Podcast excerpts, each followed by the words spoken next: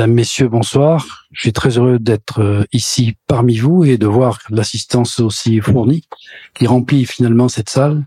Euh, nous avions quelques inquiétudes au départ, mais finalement c'est bien, c'est une réussite, je pense, pour l'assistance. Il y a la quantité, il y a la qualité, c'est sûr, mais on y est, on y est bien. Le 4 février, c'est la journée mondiale contre le cancer et euh, au bureau euh, de, du comité départemental de la Ligue contre le cancer, avec notre vice-présidente, Madame Letocard, notre coordinatrice, Madame Mandre, euh, et tous les membres du bureau, euh, qui, euh, que je salue, ils sont pas tous ici, mais et également avec notre président du conseil scientifique de notre comité de l'Hérault, Monsieur Philippe Pourquier, qui est à l'extrémité euh, gauche, nous avons eu l'idée, c'est une bonne idée, ils ont eu l'idée, nous l'avons, nous avons soutenu, de d'organiser cette soirée ici même à Gazette Café, dans une salle qui se prête, je crois, à euh, une certaine convivialité. Vous verrez que, je, je l'espère en tout cas, que cette soirée va être extrêmement enrichissante pour nous tous, et ça sera d'autant plus enrichissant que vous n'aurez pas de scrupules à poser des questions à tous les orateurs qui ont bien voulu être ici. Je remercie bien sûr nos partenaires qui sont Gazette Café pour nous euh, permettre d'être ici dans cette salle qui est une salle relativement nouvelle, euh, et également je remercie aussi Radio Aviva qui est notre partenaire pour tout ce qui concerne la médiation euh, orale et visuelle.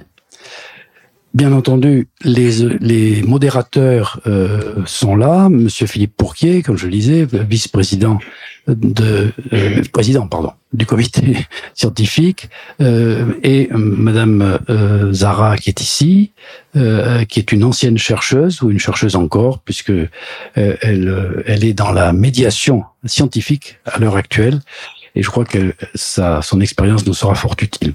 Et bien entendu, les vedettes qui sont au milieu, euh, qui sont là, euh, quatre chercheurs euh, qui euh, vont nous présenter euh, leur l'essentiel de leurs travaux et qui seront, j'en suis sûr, euh, extrêmement intéressants. Ils sauront également descendre de, de, plusieurs marches dans leur vocabulaire, tout au moins, pour nous faire comprendre leurs leurs différents problèmes. La Ligue, vous le savez, est une association importante puisque c'est une association qui a non seulement une, certaine, une histoire, elle a plus de 100 ans, mais également importante par sa couverture nationale.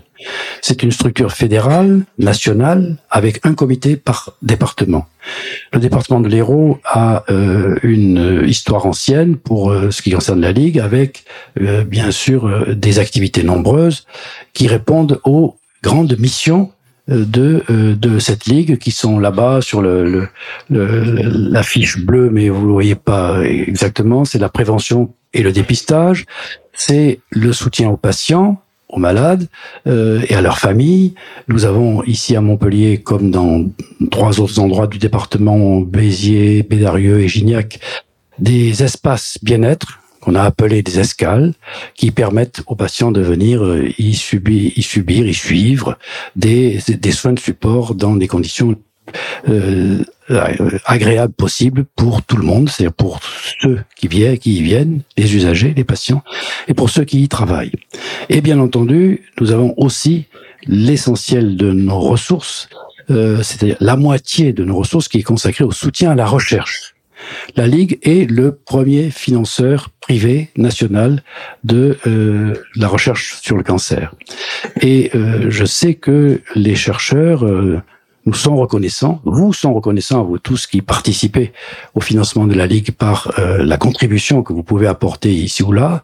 Euh, et nous sommes bien entendu très fiers d'être des aidants, des facilitants à cette recherche et Montpellier a la chance d'avoir plusieurs équipes labellisées de la Ligue, a la chance également d'avoir plusieurs, euh, euh, plusieurs organisations euh, publiques euh, de, de la des universités, le CNRS, l'INSERM, avec des connexions extrêmement euh, nombreuses entre ces différentes euh, institutions, qui nous permettent d'avoir des chercheurs de très haut niveau, avec des euh, résultats qui vont nous présenter, pas tous évidemment, ils vont choisir un peu dans ce qui peut nous, nous intéresser à nous euh, profanes, et euh, cette, cette recherche, vous allez voir, elle est incontestablement indispensable à la compréhension de la maladie cancéreuse, à la compréhension des traitements, à la compréhension des modifications que nos traitements, chimiothérapie, radiothérapie ou même chirurgie, euh, euh, peuvent entraîner en tant que modification de l'évolution tumorale, soit par la disparition de la tumeur, soit par une modification de cette tumeur.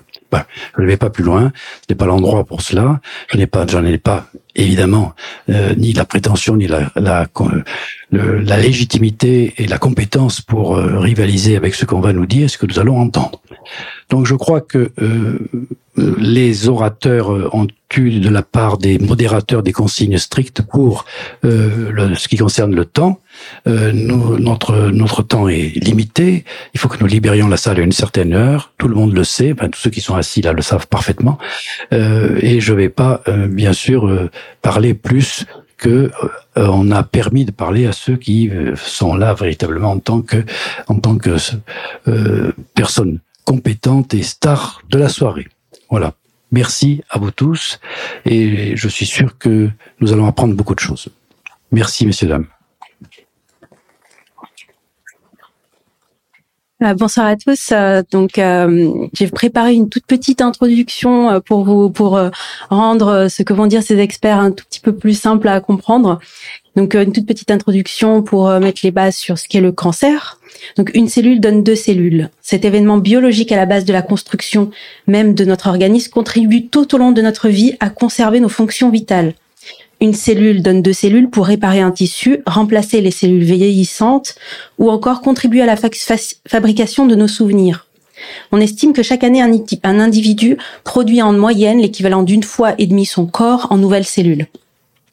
Une cellule donne deux cellules identiques et uniquement au bon endroit et au bon moment. Cela s'appelle une mitose et cet événement en apparence très simple est au contraire une machinerie d'une complexité que nous n'avons pas fini d'élucider aujourd'hui encore. Des mécanismes de contrôle nombreux, très élaborés, surveillent en permanence ce phénomène biologique essentiel à notre vie. Lorsqu'une cellule donne deux cellules, des erreurs se produisent parfois, dues à ce que l'on appelle des mutations de l'ADN.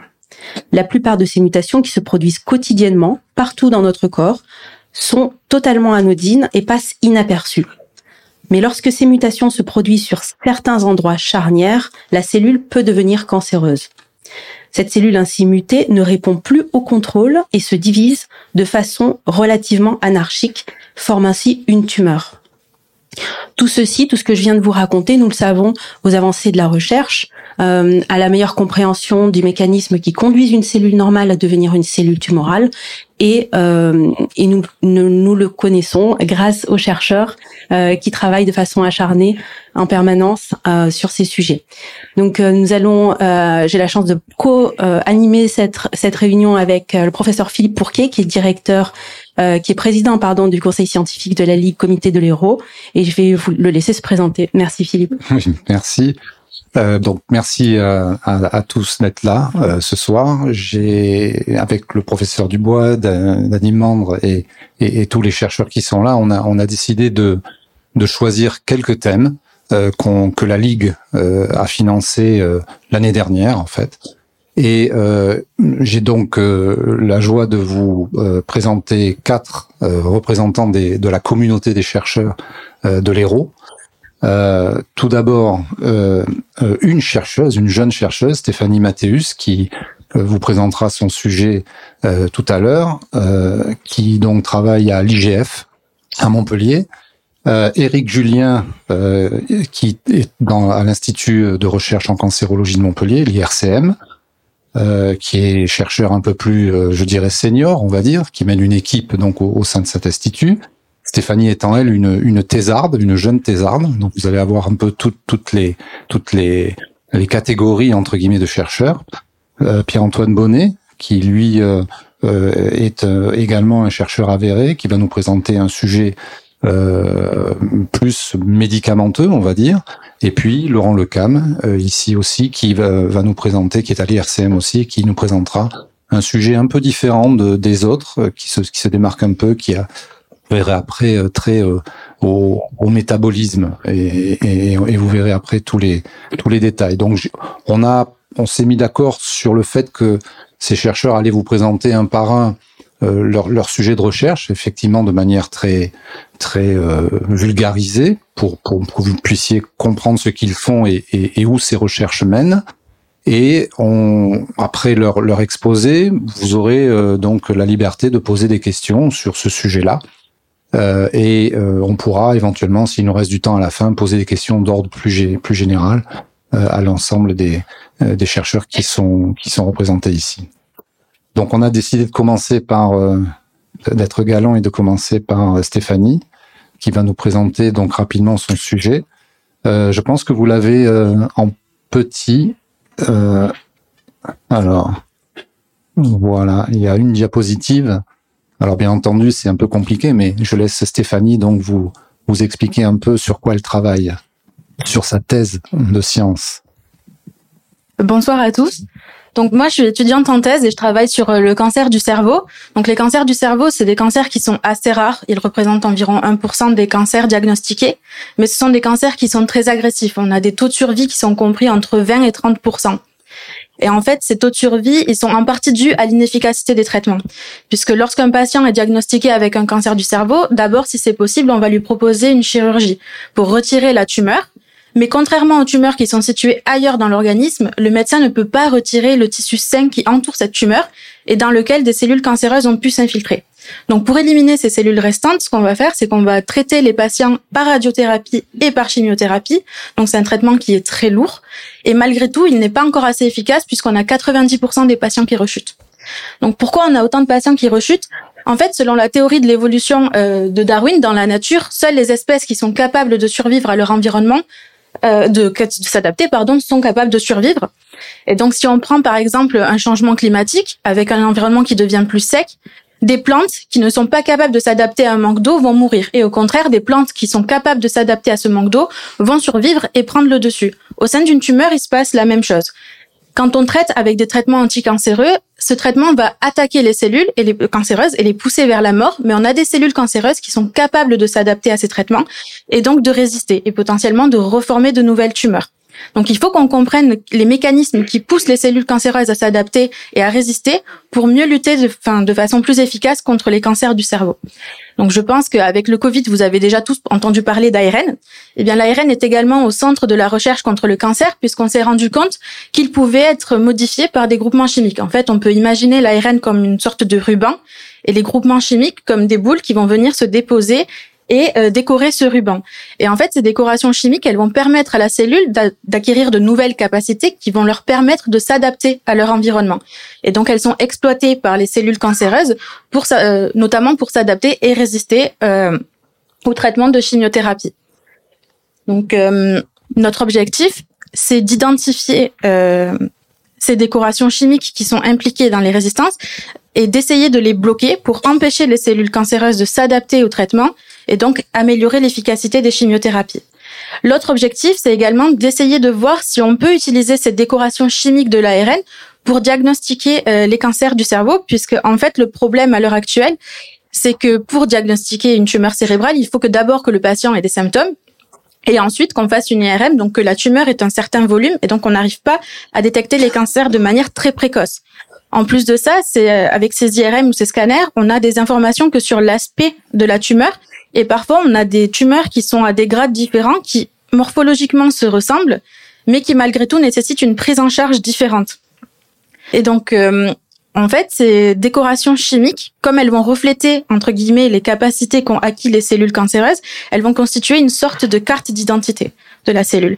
Et en fait, il en existe euh, plusieurs centaines. Et pour nous aider à y voir plus clair, on utilise de l'intelligence artificielle pour pouvoir déterminer parmi toutes les décorations chimiques de l'ARN qu'on étudie, lesquelles sont suffisantes pour pouvoir euh, diagnostiquer et identifier euh, quel type ou grade de tumeur on a, à quel type de tumeur on a affaire. Et et on donc on on sait que ces décorations se retrouvent également dans le sang.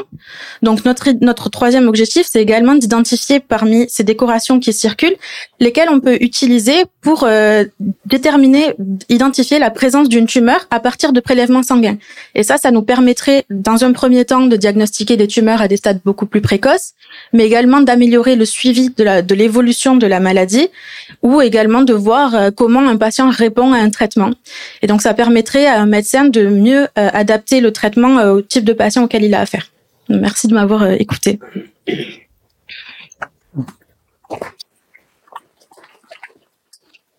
Merci Stéphanie. Est-ce qu'il y a des questions sur ce projet en particulier? Non. Je vois que vous faites vraiment des recherches très précises. C'est pas toujours évident de, de trouver de suite, mais c'est le progrès qui se fait par la médecine, c'est pratique. Donc Stéphanie a évoqué aussi la possibilité de suivre donc euh, ces marqueurs euh, chimiques là euh, par une prise de sang, c'est ce qu'on appelle la biopsie liquide où on essaye en fait d'aller chercher dans un tube de sang tout simple des marqueurs particuliers pour telle ou telle tumeur. Et c'est c'est quelque chose qui qui qui est de plus en plus utilisé. Alors pas forcément en routine euh, mais euh, dans lequel on essaie de détecter soit des bouts d'ADN, soit des bouts d'ARN, euh, des, des tas de choses qui peuvent être comme ça euh, refléter ce que la tumeur a pu relarguer dans le dans la circulation. Justement, par rapport à ces biomarqueurs, est-ce que au niveau des études, là, on est plutôt sur le, la prévention pendant le traitement ou après pendant le suivi Les trois, en fait. Ça va vraiment nous permettre, déjà, si on fait de, de- une prise de sang, un bilan, par exemple, de pouvoir voir si on a une tumeur, donc diagnostic précoce. Si le patient a déjà une tumeur, de pouvoir suivre son évolution de manière plus précise. Et ensuite, si on le traite, de voir euh, avant et après traitement si on a une disparition de ces marqueurs et donc si le traitement est efficace. D'accord D'autres questions? Oui. les BBB, les Blood Barrier Brain, et c'est un problème pour, pour la méthodologie ou, ou pas? Non, alors ces décorations-là, elles se trouvent euh, dans le sang, donc on n'a pas de problème avec la barrière hémato-encéphalique. Après, euh, oui, c'est un- une limitation pour les traitements, ce qui fait que c'est pas efficace à l'heure actuelle. Donc on essaye justement de d'améliorer d'une autre façon les traitements. C'est un des gros problèmes de tous les cancers du cerveau de Oui, manière générale.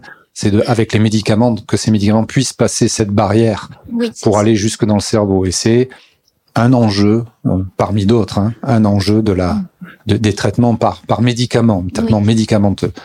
Après les, question, les oui. voilà les rayonnements et tout ça, on arrive à faire des choses beaucoup plus précises, à délivrer des doses euh, d'irradiation de manière beaucoup plus précise en préservant les tissus environnants de, par rapport à la tumeur. Donc il y a des progrès qui sont faits là-dessus, mais au niveau chimique, c'est toujours un, challenge d'arriver à passer cette barrière pour arriver jusqu'à la tumeur. Ce, que- ce qui n'est pas le cas, ou moins le cas, je dirais, pour, pour d'autres types de tumeurs. Oui. Merci. Oui, donc vous étudiez euh, l'étude cérébrale, mais est-ce que ça peut être sur, euh, aussi pour les, les autres tumeurs cancéreuses, les autres tissus? Oui, c'est absolument valable pour d'autres euh, d'autres cancers. En fait, c'est déjà en cours d'étude. Et euh, l'idée, c'est de trouver déjà des modifications qui sont spécifiques à la tumeur, mais aussi spécifiques au type de cancer. Et donc, l'idée, ça serait justement avec, euh, en trouvant lesquels sont spécifiques, d'identifier quel type, à quel type de cancer on a affaire à partir de prise de sang. vaccin anti-cancer, je suppose que c'est vaccin entre, en- entre guillemets. C'est des- traitements euh, personnalisés, c'est-à-dire qu'on va arriver à des traitements Là, l'idée, c'est justement, ouais, personnalisés. c'est ça, c'est d'arriver à des traitements personnalisés pour vraiment euh, adapter au mieux aux besoins du, patient, en fait. Vraiment de, faire le plus ciblé possible. Oui. Je rappelle juste au public, si vous posez des questions, on, vous passera le micro pour qu'on puisse ensuite euh, bien, bien entendre votre, question. Oui. Est-ce que je, laisse Eric Julien se, se, se présenter, se, enfin se présenter, c'est fait, et de, parler d'épigénétique, lui. Alors c'est, je- je- Bonjour, à, bonsoir à tous. Donc, je m'appelle Eric Julien, je suis directeur de recherche au CNRS. Euh, je suis donc j'ai fait ma thèse comme Stéphanie donc il y a il y a longtemps en 99 donc depuis je suis chercheur donc euh, chercheur senior donc je dirige une équipe de recherche à l'institut de recherche en cancérologie à Montpellier et nous étudions ce qu'on appelle l'épigénétique. Alors, pas de panique, je vais vous expliquer les choses très simplement. Ce qu'il faut savoir, c'est que le cancer, en fait, c'est la maladie des gènes, la maladie de l'ADN. C'est-à-dire que les cellules cancéreuses, elles se caractérisent par un certain nombre de mutations, de modifications de, l'ADN que nous avons dans nos cellules. Alors, quand on parle d'épigénétique, c'est épi, ça vient du grec, c'est en plus. Donc, c'est l'information qui est en plus des gènes. Alors, pour essayer de comprendre un peu ce que ça peut être, imaginez une ville avec des voitures, des, des piétons, des cyclistes, des camions qui circulent dans une ville. Et tout cela, en fait, pour que ça circule correctement, il faut des panneaux de signalisation, des feux de circulation. Eh bien, imaginez que la ville, c'est votre ADN et les panneaux de signalisation, c'est l'épigénétique. Donc vous imaginez que les cellules cancéreuses, en fait, leur but, qu'elles veulent acquérir des mutations, modifier les choses, elles vont modifier ces panneaux de circulation pour induire un certain chaos, induire des accidents qui vont lui permettre de sortir de tous les signaux qui les contrôlent et de pouvoir ensuite se développer de manière anarchique. Donc ces, ces, ces signaux épigénétiques que nous étudions, donc c'est vous, ces panneaux de signalisation, on peut les utiliser, les étudier pour trouver justement, comme on a parlé, de marqueurs, d'ident- d'identifier en fait des cellules cancéreuses par la modification de ces panneaux. Donc ça peut ut- permettre ensuite de pouvoir diagnostiquer de manière précoce ou de pouvoir mesurer l'évolution de ces cancers en fonction des traitements. Mais ça peut être aussi des cibles. Donc on peut imaginer, ce qu'on essaye de faire, c'est de venir modifier en fait euh, ces panneaux de signalisation, soit de les remettre en place, soit au contraire augmenter euh, les chaos, modifier encore plus ces panneaux de signalisation pour rendre les cellules cancéreuses encore plus chaotiques et elles, à ce moment-là, elles vont mourir. Donc on agit sur ces panneaux de signalisation et sur euh, les facteurs, les éléments qui vont mettre en place ou corriger euh, ces panneaux de signalisation. Donc c'est ça l'épigénétique, si vous voulez avoir une vision simple des choses. Donc ce que nous étudions, c'est ces panneaux de signalisation dans des types de cancers. Donc en particulier actuellement, et c'est le financement grâce au financement de la Ligue contre le cancer qu'on peut faire ce travail-là dans les cancers de la prostate. Alors il faut savoir que le cancer de la prostate, donc chez l'homme, on sait que un homme sur deux va avoir un cancer de la prostate au cours de sa vie. Alors là, aussi pas de panique. On a beaucoup de moyens de lutter contre ce type de cancer, mais il arrive que un certain nombre de ces cancers deviennent métastatiques ou euh, résistants au traitement. Et c'est là où en fait l'épigénétique peut venir intervenir. En venant modifier l'épigénome, l'épigénétique de ces cellules cancéreuses, on peut les re-rendre sensibles à certaines drogues, au contraire les bloquer et les rendre indolentes. Donc c'est le travail que l'on on mène et le projet qu'on développe nous a permis déjà de trouver une combinaison de drogues en mêlant des, des drogues qui vont agir sur l'épigénétique en combinaison avec des drogues qui sont déjà utilisées en cancer pour pouvoir justement lutter euh, contre les cancers de la prostate et les formes euh, surtout métastatiques de ces cancers qui sont les formes les plus agressives. Voilà. Donc j'ai été assez clair, j'ai été assez court, mais je suis euh, voilà, je peux ensuite développer les choses en fonction des questions posées. Merci. Merci Eric.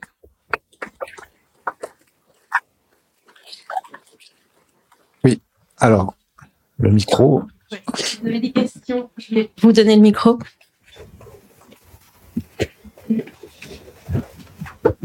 pour reprendre les panneaux, euh, super bonne image. Euh, donc, si jamais il y a un traitement un petit peu comme le panneau, on est passé à 80 km heure il y a pas très longtemps sur les nationales, on est revenu à 90. Donc là, c'est pareil. Au niveau traitement, si on arrive à les changer, est-ce que si jamais on arrête le traitement à un moment ou à un autre, on revient en arrière, le, concept épigénomique revient ou on, peut stabiliser à, long terme? Alors, effectivement, l'avantage de, ces panneaux de signalisation de l'épigénétique par rapport aux mutations génétiques, c'est qu'elles sont réversibles, on peut ag- les a- agir dessus. Mais le problème, c'est qu'effectivement, si le traitement, on l'arrête, les chances que la cellule va re- re- remettre les panneaux euh, qu'il fallait pas mettre. Donc, en général, l'idée d'utiliser l'épigénétique, c'est justement d'avoir des marqueurs, de trouver des, des facteurs qui nous permettent d'identifier de manière plus précise les cellules cancéreuses et d'agir dessus, mais en, en général en combinaison avec d'autres drogues et pour pouvoir tuer ces cellules ou les rendre euh, euh, silencieuses. Mais effectivement, euh, c'est pour des traitements qui vont être des traitements euh, euh, qu'il faudra maintenir. Toute la difficulté, en fait, mais comme pour beaucoup de chimiothérapie, c'est d'avoir un traitement qui va agir plus spécifiquement cellules cancéreuses que cellules normales. Et c'est toute la difficulté euh, de la tâche. Est-ce qu'il y a d'autres questions? Oui. Avec le micro. Prenez le micro. J'avais j'avais envie de demander pourquoi avoir choisi le cancer de la prostate? Alors, pour, en fait, c'est parce que lorsqu'on a commencé, euh, donc c'est un modèle. On a, on a d'autres modèles. Euh, Le, le financement de la Ligue contre le cancer, euh, c'était euh, sur ce, qu'on a posé, c'était sur ce type de cancer. Alors, pourquoi on a choisi ce cancer? C'est parce que nous avions des données au, préalable avant de déposer notre projet, où nous avions des éléments qui nous laissaient à penser qu'un certain nombre d'éléments épigénétiques, de panneaux de signalisation, étaient altérées spécifiquement dans ce type de cancer. Et nous avions les, les outils pour pouvoir les étudier plus en amont. Donc voilà. Donc lorsque vous déposez justement un projet de, de recherche à la Ligue contre le cancer ou à d'autres associations, on vous demande, vous avez toujours des données préliminaires qui vous disent voilà, voilà, mon notre projet il est intéressant. On a un certain nombre d'informations déjà qui nous pensent, laissent à penser qu'il est intéressant de financer ce projet-là et d'aller plus en amont. Donc c'est sur cette base-là qu'on a déposé notre projet sur le cancer de la prostate. Après, il y a aussi un intérêt, comme je disais, c'est que le cancer de la prostate, même si nous avons déjà beaucoup d'options thérapeutiques pour ce type de cancer, il existe quand même euh, une partie, une fraction de, patients qui ne répondent pas au traitement actuel ou qui ont des formes avancées qui, nécessitent de trouver de nouveaux marqueurs et de nouvelles euh, thérapies. Donc aussi, ça, va dans ce sens-là. Mais le travail qu'on mène sur ce cancer de la prostate s'applique effectivement à d'autres types de cancers. Tous les cancers ont des altérations épigénétiques. Alors, ju- juste un petit commentaire avant la question suivante, c'est qu'en fait, euh, ce que n'a pas précisé Eric, pour connaître un petit peu le sujet euh, qu'il mène, c'est que là, dans ce sujet en particulier, il y a un brevet qui a été déposé justement pour cette fameuse association entre le médicament qui change la signalisation des panneaux et un médicament qui est déjà utilisé de manière quotidienne en cancérologie. Donc ça, c'est ça, ça favorise éventuellement. Enfin, il faut absolument aller un cran plus loin, c'est-à-dire ne pas rester forcément au stade de recherche, mais là on a l'opportunité, enfin Eric a l'opportunité là de pouvoir aller un cran plus loin et d'essayer justement de d'intéresser euh, les cliniciens à engager ensuite un essai clinique. Et pour ça, il faut absolument breveter euh, entre guillemets ce qu'on appelle l'invention, c'est-à-dire la découverte de cette association. Voilà. Et, et- et il faut toujours rester euh, compétitif. hein. La recherche est un domaine extrêmement compétitif aujourd'hui. Et donc, pour pouvoir euh, préserver ce qu'on trouve, bah, il faut absolument déposer des brevets pour que un jour, éventuellement, cette association puisse aboutir à être testée en clinique et éventuellement à, être utilisée, à être approuvée par les autorités de santé. Voilà, c'était juste une, une précision. Il y avait une question. Oui, bonjour. Euh, J'ai une question. Est-ce qu'il y a des éléments euh, environnementaux extérieurs spécifiques qui ont été euh, que vous avez déjà pu euh, identifier, qui viendraient justement modifier ou influencer ces facteurs épigénétiques euh, dans le cadre du cancer en général ou en cadre de- du cancer que vous étudiez au niveau de la prostate? Alors oui, effectivement. Euh, L'épigénome est très sensible aux, environnements, aux facteurs environnementaux. Et en particulier, je pense que vous avez dû entendre parler de, du chlordécone, qui c'est le traitement euh, en bananerie dans les dans les îles, dans les Antilles, qui a entraîné euh, beaucoup de cancers de la prostate. Et on sait que ce traitement-là, euh, ce, poison, et malheureusement va agir en partie donc sur les cellules cancéreuses, enfin les cellules de la prostate, et un certain nombre d'informations laissent à penser qu'elle va modifier justement l'épigénome de ces cellules-là, et qui va entraîner ensuite l'apparition de mutations sur, sur l'ADN et l'apparition de ces cellules tumorales. Donc effectivement, notre environnement, euh, ce que nous mangeons, ce que nous respirons, va influencer nos cellules et va influencer effectivement euh, ce qu'on appelle l'épigénétique. Exactement, oui, vous avez tout à fait raison. Est-ce qu'il y a d'autres questions sur euh, ce qu'a développé Eric? Non? On passe euh, au sujet suivant avec euh, Pierre-Antoine. Bien, merci, merci euh, à, la Ligue pour euh, euh, cette soirée d'information et, et pour avoir financé aussi notre projet. Donc, juste Pierre-Antoine Bonnet. Donc, je suis professeur à l'université et je travaille dans un, institut qui euh, il s'appelle l'Institut des biomolécules Max Mousseron et on est plus de 200 à travailler à l'innovation thérapeutique. Donc, c'est développer des nouvelles molécules, euh, pas uniquement dans le cancer, hein, dans différentes approches, approches thérapeutiques. Et, et notre équipe euh, et, et d'autres travaillent sur euh, le développement de, de nouvelles molécules dans, dans le cadre du, du cancer pour essayer de lutter contre le cancer. Alors, euh, vous voyez, la molécule qui, qui nous occupe actuellement, elle, elle vient d'un long processus qui est qui est euh, d'abord un choix d'une première molécule qui euh, qui existe et qui euh, avait deux activités intéressantes qui étaient de pouvoir lutter contre les, les cellules cancéreuses les, les cellules qui qui sont perturbées dans leur dans leur développement et qui se reproduisent de façon inconsidérée. Et puis une autre propriété qui était une propriété de stimulation de la réponse immunitaire de stimulation de de, de l'immunité et les deux sont, sont assez intéressantes dans le cadre de, du, du, de la lutte contre les, les cellules cancéreuses. Et, et, donc on a euh, pris cette molécule et, je prendrai l'exemple de, de, de, du terme décoration dont on a parlé tout à l'heure et on a pris euh, on a un petit peu pris comme arbre de Noël. En fait, on a changé l'arbre de Noël et on a décoré l'arbre de Noël. Et euh, après plusieurs euh, itérations et, et, recherches, mais on, on, arrive à cette à cette molécule qui est plus de mille fois plus active que, que la première.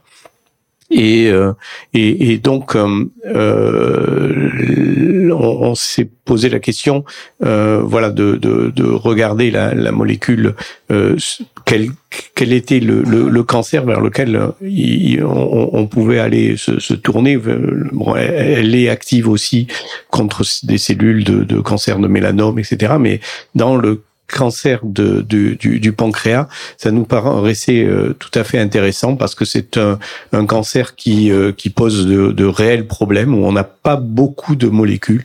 Euh, on, a hum, beaucoup de perturbations dans, les cellules cancéreuses du pancréas et, et, donc les, les cellules qui existent, les, les, molécules qui existent pour pour traiter le, le cancer du, du pancréas, d'abord, euh, on a aussi des difficultés à, à anticiper euh, de le, le, traitement parce que la détection ne pose problème hein, de cancer du pancréas. Et souvent, il est détecté à, à un stade qui, qui, qui, a déjà un petit peu évolué où déjà les cellules, elles sont bien différenciées et elles ont plusieurs mutations dont on parlait précédemment.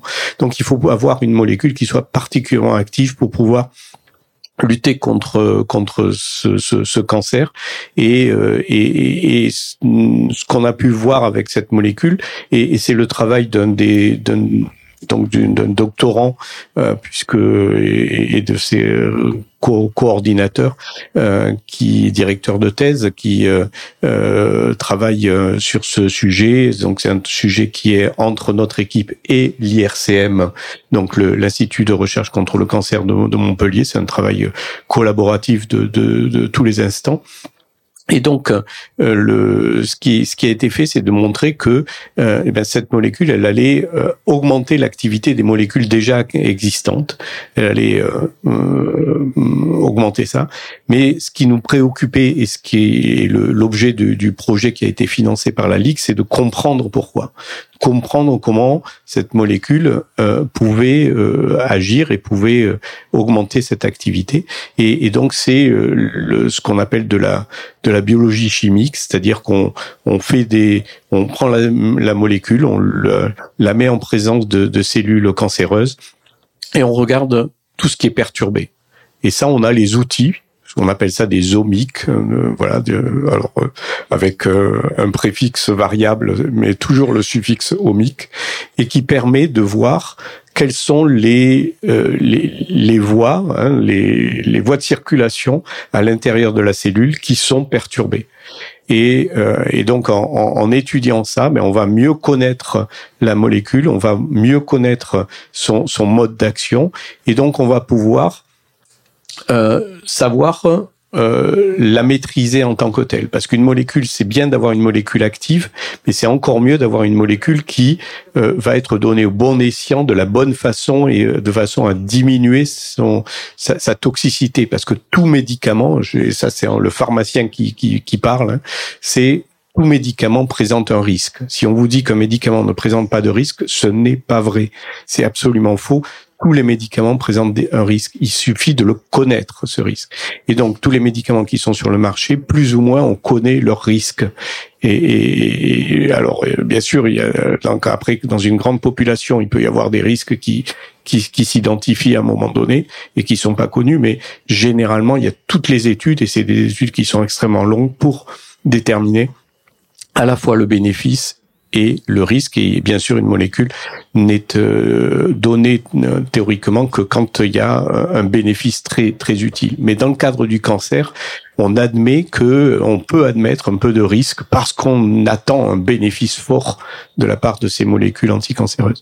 Et donc c'est les études qui, qui sont menées et, euh, et on est content parce que parce que notre thésard ben il, il va présenter ses travaux euh, à, en avril prochain au congrès euh, euh, international en Floride et il a été retenu pour une présentation, ce qui est une très bonne chose. Voilà. Donc euh, j'ai essayé de, de, de, de, donner quelques éléments d'information. Et puis aussi, puisque ces, ces études, j'ai parlé de cellules, ben, il faut maintenant progresser aussi, aller vers des organismes. Et donc, il y a des travaux qui sont faits, qui vont être faits sur souris, qui commencent à être faits, mais qui vont aussi être faits et qui sont faits, le Thésard est là, là aussi, sur des, petits vers qu'on appelle des nématodes. Et euh, donc, ces petits vers, ben, c'est des modèles simplifiés pour bien comprendre l'activité de, de nos molécules. Voilà.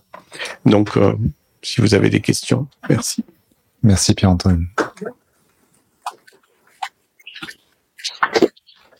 Une question sur la faculté d'adaptation de la cellule cancéreuse. Alors déjà, la, première question, c'était est-ce que est-ce que on est cellule cancéreuse?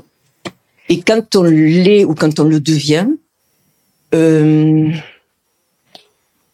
comment se fait-il qu'elle a cette capacité parfois très rapide de s'adapter à un milieu et, de, faire que finalement les médicaments deviennent complètement, on va dire, obsolètes? Euh, on, on, a l'impression que c'est une course. Hmm entre le normal et la normale, si je puis dire. Voilà. Alors, donc, voilà. Euh, alors sur la première partie de la réponse, je préférais que ce soit un cancérologue qui réponde. Alors, voilà. je, je peux de répondre, mais je préfère. Oui, je suis pas cancérologue, mais je, je ben, la réponse est très complexe. C'est que c'est un petit peu, je prends à chaque fois l'exemple des, des bactéries avec les antibiotiques. C'est, on pourrait faire à peu près la même comparaison. C'est-à-dire que chaque fois qu'on utilise un, un médicament anticancéreux, il y a toujours un mécanisme ou des mécanismes qui permettent à la cellule de résister à ce médicament à plus ou moins long terme. Ça peut être rapidement, et à ce moment-là, on voit très bien que le patient ne répond absolument pas. On a même des cas en clinique où, en traitant le patient, la tumeur flambe, et, on n'a pas nécessairement d'explication pour tous les médicaments et toutes les tumeurs, mais ça arrive, ou à terme, c'est-à-dire que le patient répond dans un premier temps aux médicaments, on voit soit que la tumeur régresse soit qu'elle ne grossit plus, et puis au bout d'un moment, eh bien la tumeur reprend sa croissance. Il y a, il y a une capacité euh, énorme. C'est vraiment si on arrive à trouver ça, on arrive à trouver euh, euh le remède pour le cancer, quoi. Hein. voilà. Je, peux compléter. Bien sûr. En fait, ce qu'il faut ce qu'il faut bien comprendre, c'est qu'une tumeur, en fait, au départ, c'est une cellule, une cellule unique, qui va acquérir un certain nombre de caractéristiques qui vont lui permettre de se diviser de manière anarchique et à chaque division, en fait, elle va donner naissance à des cellules filles, dont vous parliez tout à l'heure. Mais à la différence d'une cellule normale, elle va donner naissance à deux cellules filles normales. À chaque division, en fait, les cellules filles vont acquérir d'autres caractéristiques. Ce qui à la fin, lorsque vous avez une tumeur, en fait, c'est un amas de cellules très hétérogène. Vous avez des groupes de cellules différentes. Et lorsque vous traitez avec des chimiothérapies, là, vous allez affecter un certain nombre de cellules cancéreuses, mais possiblement de certains nombres de cellules, elles ont une d'autres caractéristiques, elles vont survivre. Et c'est celles-là qui vont ensuite prendre le dessus et qu'elles deviennent résistantes en fait au traitement. Toute la difficulté de se dire en fait, on se, et on se rend compte de nous en plus, est-ce qu'il faut mieux traiter pour essayer d'éliminer toutes les cellules ou au contraire avoir des traitements qui permettent de maintenir sous silence, de manière silencieuse ces tumeurs pour éviter justement de faire apparaître des clones qui deviennent résistants. Toute, toute, toute la question est là. Et de plus en plus, en fait, maintenant, on laisse à penser que le, on va traiter l'autre cancer comme une maladie chronique, comme on traite le diabète, qu'on traite euh, d'autres pathologies comme l'hypertension. Donc c'est un peu ça vers ça que de plus en plus la recherche va, d'essayer de trouver des moyens, de pas forcément essayer de, de détruire toutes les cellules, parce que lorsque vous faites ça, ben, vous faites apparaître des, des résistances et deviennent des cellules qui à ce moment-là sont résistantes à, tout, à toutes les chimiothérapies et vous pouvez vous pouvez plus lutter. Mais essayer de plutôt au contraire d'être d'être aussi plus malin que les cellules cancéreuses et de les maintenir ou les dérouter euh, vers d'autres choses. Mais je pense qu'on va en parler avec le métabolisme. Alors juste sur le, le côté médicament, alors d'abord pour la prochaine euh, lutter contre le cancer, mais il y a plein de techniques. hein. il y a la chirurgie, il y a la, radiothérapie, il y a, et il y a des médicaments. Et vous avez une diversité, une très grande diversité de, de substances qui peuvent qui peuvent agir. Alors euh, l'aspect chronicité, on l'a sur un certain nombre de, de cancers. Sur le pancréas, malheureusement, on n'est pas encore à ce stade à ce stade-là. hein. Il faut vraiment euh, avoir quelque chose qui qui, qui puisse aller euh, taper fort. Euh, et on a des, mo- des molécules qui, qui existent, mais euh, mais c'est pas encore euh, satisfaisant, loin d'être satisfaisant. Euh, Il y a encore pas mal de progrès à faire. Oui. Voilà, oui. Euh, alors ça marche, oui. Vos recherches euh, doivent être très très très longues d'ailleurs, parce que vous devez euh, en laboratoire ou en institut travailler quand même avec des, des produits, je suppose, ou je sais pas, ou par une prise de sang. Euh, je crois que ça doit être très très très très, long pour rechercher vraiment une cause qu'on recherche, le cancer ou, ou peu importe quoi. Par exemple, je mets une position, moi, en m'amusant de prendre de la farine et du vinaigre, je sais que ça fait fusion, ça fait comme un volcan. Voilà, par exemple. Voilà. Je pense que vos recherches sont très très longues. Maintenant, euh, je pense à quelque chose aussi. Est-ce que hum, vous utilisez, bon, vous avez parlé de verre, vous avez parlé de souris. Est-ce que entre une souris et un homme, est-ce qu'on peut voir une, bien une différence? Est-ce qu'on peut euh, être sûr de, de quelque chose, de d'un résultat? Alors c'est très intéressant parce que, si vous voulez, euh, on, progresse petit à petit. On commence par une cellule et on regarde ce qui se passe sur une cellule et on a des cellules modèles, on a plein de cellules modèles sur lesquelles on peut travailler. Et puis après, ben, on va pas passer directement à l'homme, bien évidemment. Donc il faut avoir des étapes intermédiaires. Et ces étapes intermédiaires, ben, on a des éléments qui nous permettent de dire on peut aller à l'étape su- suivante. On peut, peut pas passer à la souris comme ça. Il y a, un comité d'éthique, il y a des études à faire pour pouvoir passer à euh, l'organisme.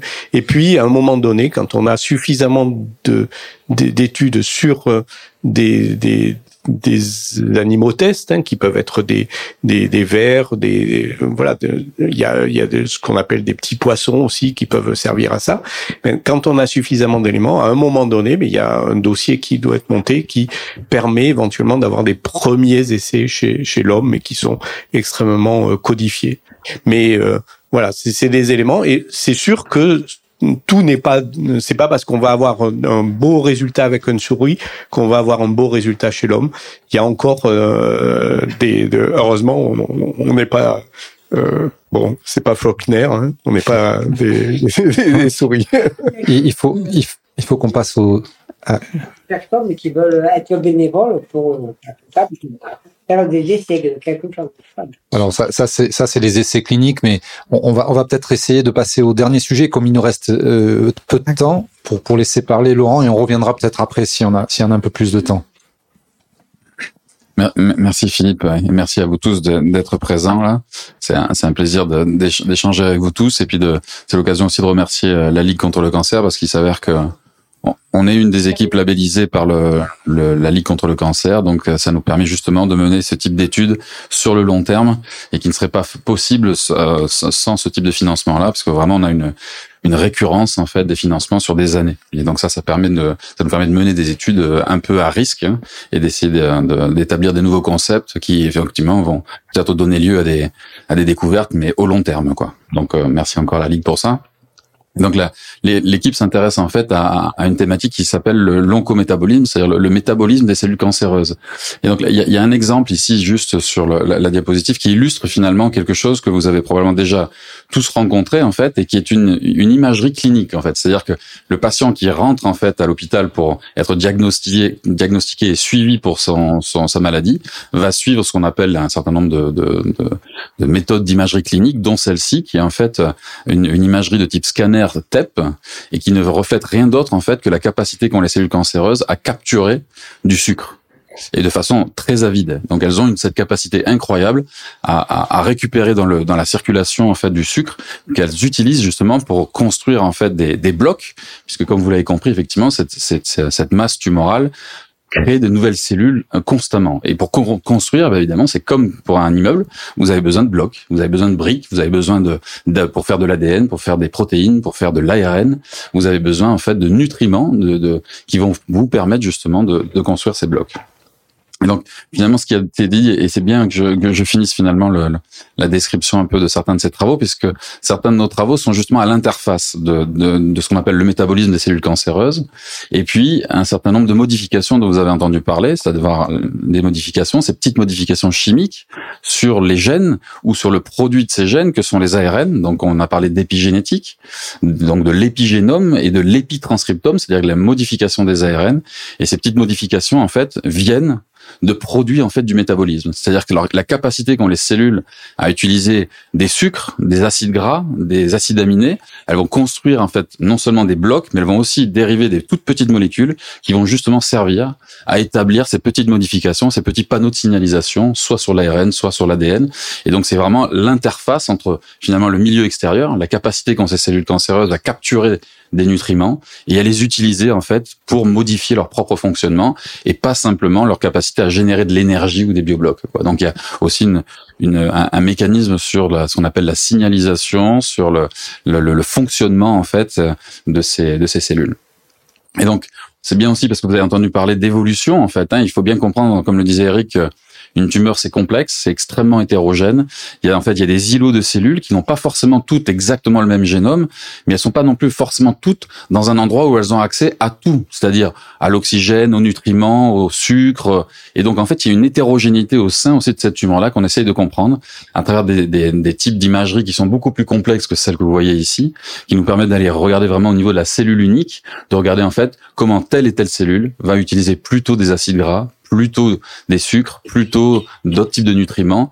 Et ça, ça, ça participe à ce qu'on appelle la, création et à l'hétérogénéité de ce fameux écosystème tumoral. Et, donc, il faut aller vraiment dans le détail du détail pour essayer de comprendre pourquoi finalement, quand on va venir taper avec des molécules qui sont efficaces pour l'ensemble de la tumeur, elles sont efficaces pour l'ensemble de la tumeur, sauf dans un endroit particulier de la tumeur où malheureusement elles se cachent, elles ont accès en fait à des nutriments un peu particuliers qui leur permettent de résister finalement à ces à ces molécules qui pourtant ont une efficacité avérée. Donc ça, c'est un peu le type de, de travaux qu'on mène pour essayer de comprendre un petit peu ce qu'on appelle cette flexibilité métabolique, qui est à l'image de ce que disait Eric, cette capacité qui est la, la, la, la cellule cancéreuse, c'est une, une voiture de course qui a une capacité extraordinaire à rouler au fuel, à rouler à l'essence, à rouler au bioéthanol, et s'il n'y a plus de bioéthanol, de shifter encore sur un autre type de nutriments, et c'est pour ça que ça rend extrêmement difficile le ciblage de l'ensemble des cellules d'une tumeur qui en comprend plusieurs centaines de millions. Voilà. C'est un peu ce qu'on fait. Le scanner est plus fort, il est plus efficace que... Le scanner est plus efficace qu'une radio. Oui, parce que là, c'est ce qu'on appelle de l'imagerie, de l'imagerie métabolique. Donc, ça vient regarder vraiment la, une fonction particulière en fait de la de la tumeur. Mais ne croyez pas que toutes les tumeurs euh, sont visibles en, en, scanner. En fait, certaines ne le sont pas en fait parce que justement, elles ont un métabolisme qui fait qu'elles n'utilisent pas de sucre, elles utilisent autre chose. Moi, j'en ai passé un il n'y a pas longtemps, mais ben, s'il y avait eu quelque chose de, de plus grave, on me l'aurait dit. J'espère. Ben, voilà. non, oui, les, les, médecins ne vous cachent rien, je vous assure. Traitement, mais bon, léger, quoi. Hein? Je crois qu'il y a une question. Merci beaucoup. Est-ce que ce type de scanner, c'est ce qu'on appelle communément le, le PET scan? C'est exactement ça. Et d'accord. Et ma question, euh, elle est un peu plus générale. C'était très intéressant. Et vous focalisez effectivement sur la partie euh, guérison, médicamenteuse, etc. Mais euh, quid de la, de la prévention c'est-à-dire, quelles peuvent, c'est énorme, quoi, comme question, effectivement. Mais c'est une des questions qu'on aborde aussi, c'est effectivement comment la nutrition, l'apport d'éléments extérieurs va venir l'alimentation va venir influencer finalement euh, pas simplement l'émergence de ces tumeurs-là, mais aussi est-ce qu'on peut utiliser l'alimentation comme une manière finalement de d'obliger la tumeur à utiliser tel ou tel type de nutriments pour justement aller les cibler. C'est-à-dire on vient polariser finalement sa capacité à utiliser tel ou tel nutriment, mais au bénéfice finalement pour un bénéfice thérapeutique. Donc pour revenir à la question en fait de la prévention, c'est évident qu'il y a, y, a, y a un effet, comme on l'a dit, de tout un tas d'éléments extérieurs. La nutrition en fait partie. Donc euh, c'est ça fait partie des choses qui sont très étudiées. Hein. C'est l'influence par exemple les effets de l'obésité sur la, la prévalence tumorale, sur un certain nombre de tumeurs, notamment le cancer colorectal, mais pas que. Il y a une évidence épidémiologique qui vraiment amène à penser que l'obésité est un facteur de risque avéré pour un certain nombre de tumeurs. Et donc, euh, le message que je peux vous donner, c'est euh, voilà, s'il y a quelque chose à faire, c'est essayer de tout faire pour éviter ce type de, de situation euh, d'obésité morbide, parce que là, évidemment, le risque est augmenté de façon significative, mais ce n'est évidemment pas la seule raison pour laquelle vous allez éventuellement développer, développer une tumeur. On a le temps pour une dernière question? Ma question est parmi tous les projets qui sont déposés, comment se fait le choix? Euh, euh, euh, je, vais, je, vais, du coup clôturer le, en, fait le, choix se fait c'est pas c'est pas une personne qui fait le choix. Les dossiers nous remontent donc lors d'un appel d'offres chaque année. Les chercheurs établissent un dossier de recherche. C'est en général 5 six pages où ils détaillent leur projet les projets sont ensuite soumis au conseil scientifique de la Ligue, qui possède un certain nombre de membres, une, quinzaine, de membres. Ces membres-là choisissent des chercheurs dans chaque domaine, euh, des chercheurs extérieurs, en l'occurrence ici au Languedoc-Roussillon. On leur envoie le dossier euh, à rapporter. Ils restent anonymes, bien évidemment, et ils jugent le dossier. Les rapports nous reviennent au conseil scientifique et par rapport à l'ensemble de ces rapports, le conseil scientifique classe l'ensemble des dossiers et ne retient pour financement que ceux qui ont été euh, les mieux classés. Voilà.